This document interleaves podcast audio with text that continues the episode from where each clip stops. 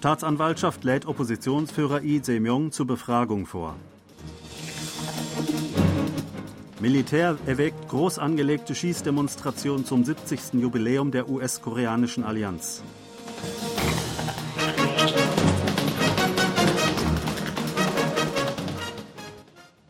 Die Staatsanwaltschaft hat den Vorsitzenden der Minsu-Partei Koreas, Lee Jae-myung, wegen Vorwürfen in Bezug auf Spenden für den Fußballclub Songnam FC zu einer Befragung vorgeladen. Wie aus politischen Kreisen verlautete, habe die Bezirksstaatsanwaltschaft Suwon am Vorabend Lee aufgefordert, als Verdächtiger zur Befragung bei der Staatsanwaltschaft zu erscheinen. Der genaue Termin konnte jedoch nicht bestätigt werden. Wie verlautete, erfolge eine Meinungsabstimmung zwischen beiden Seiten über den Termin. Die Staatsanwaltschaft wirft dem Oppositionspolitiker vor, von 2016 bis 2018 Doosan Engineering and Construction und weitere Unternehmen im Gegenzug für administrative Gefälligkeiten zu Spenden für den Songnam FC bewegt zu haben, als er als Bürgermeister von Songnam Eigentümer des städtischen Fußballvereins war. Yi gab heute bei seinem Besuch in Andong in der Provinz Nordgyeongsang bekannt, dass die Staatsanwaltschaft gestern plötzlich eine Vorladung mitgeteilt habe. Er kritisierte, dass zu diesem Zeitpunkt Anstrengungen unternommen würden, um die Oppositionspartei zu zerstören und politische Gegner zu beseitigen. Das südkoreanische Militär erwägt, anlässlich des 70. Jubiläums des Bündnisses zwischen Südkorea und den USA im kommenden Jahr eine groß angelegte gemeinsame Schießdemonstration zu veranstalten.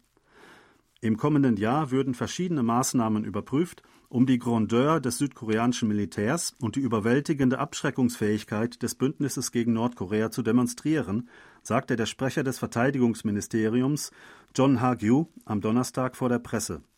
Dazu zähle eine gemeinsame, teilstreitkraftübergreifende Schießdemonstration im großen Stil. Eine gemeinsame, teilstreitkraftübergreifende Schießdemonstration Südkoreas und der USA stellt eine Übung dar, bei der die Streitkräfte beider Länder unter Einsatz neuester Waffen das Schießen demonstrieren und den Willen für die Bestrafung feindlicher Provokationen festigen. Beginnend im Juni 1977 wurden bisher neun solcher Veranstaltungen durchgeführt. Laut einem japanischen Medienbericht hat Nordkorea am 20. November mit der Bahn militärische Güter, darunter Artilleriegeschosse, an Russland geliefert. Das meldete die Zeitung Tokyo Shimbun am Donnerstag unter Berufung auf eine Quelle, die über die Situation in Nordkorea gut informiert ist.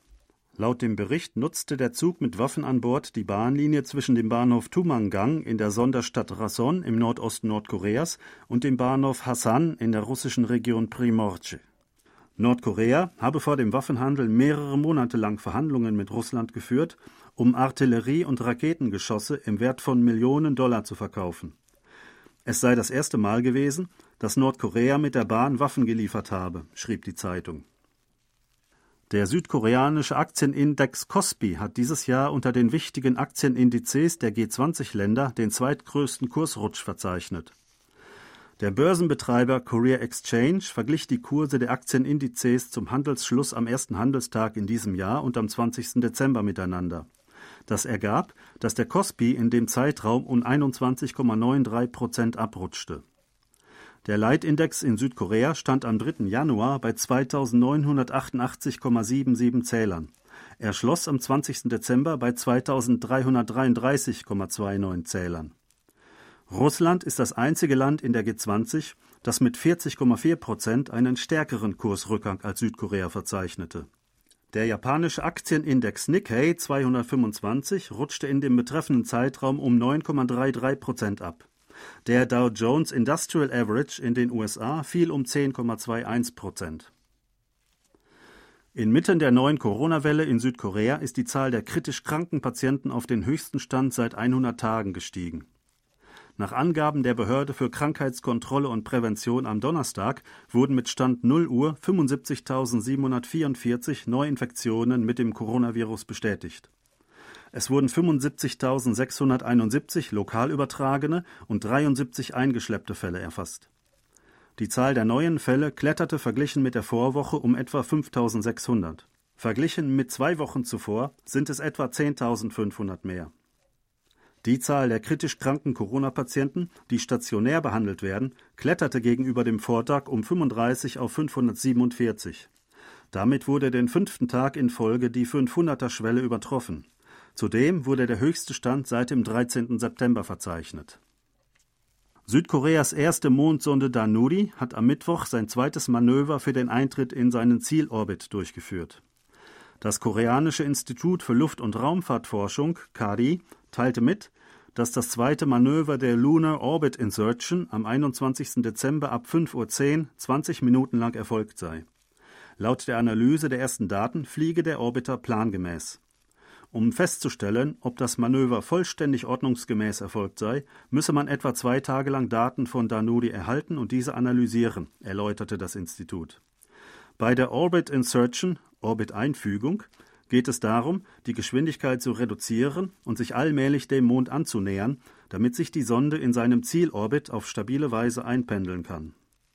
Der Zielorbit von Danudi ist eine kreisförmige Umlaufbahn in Höhe von 100 Kilometern über dem Mond.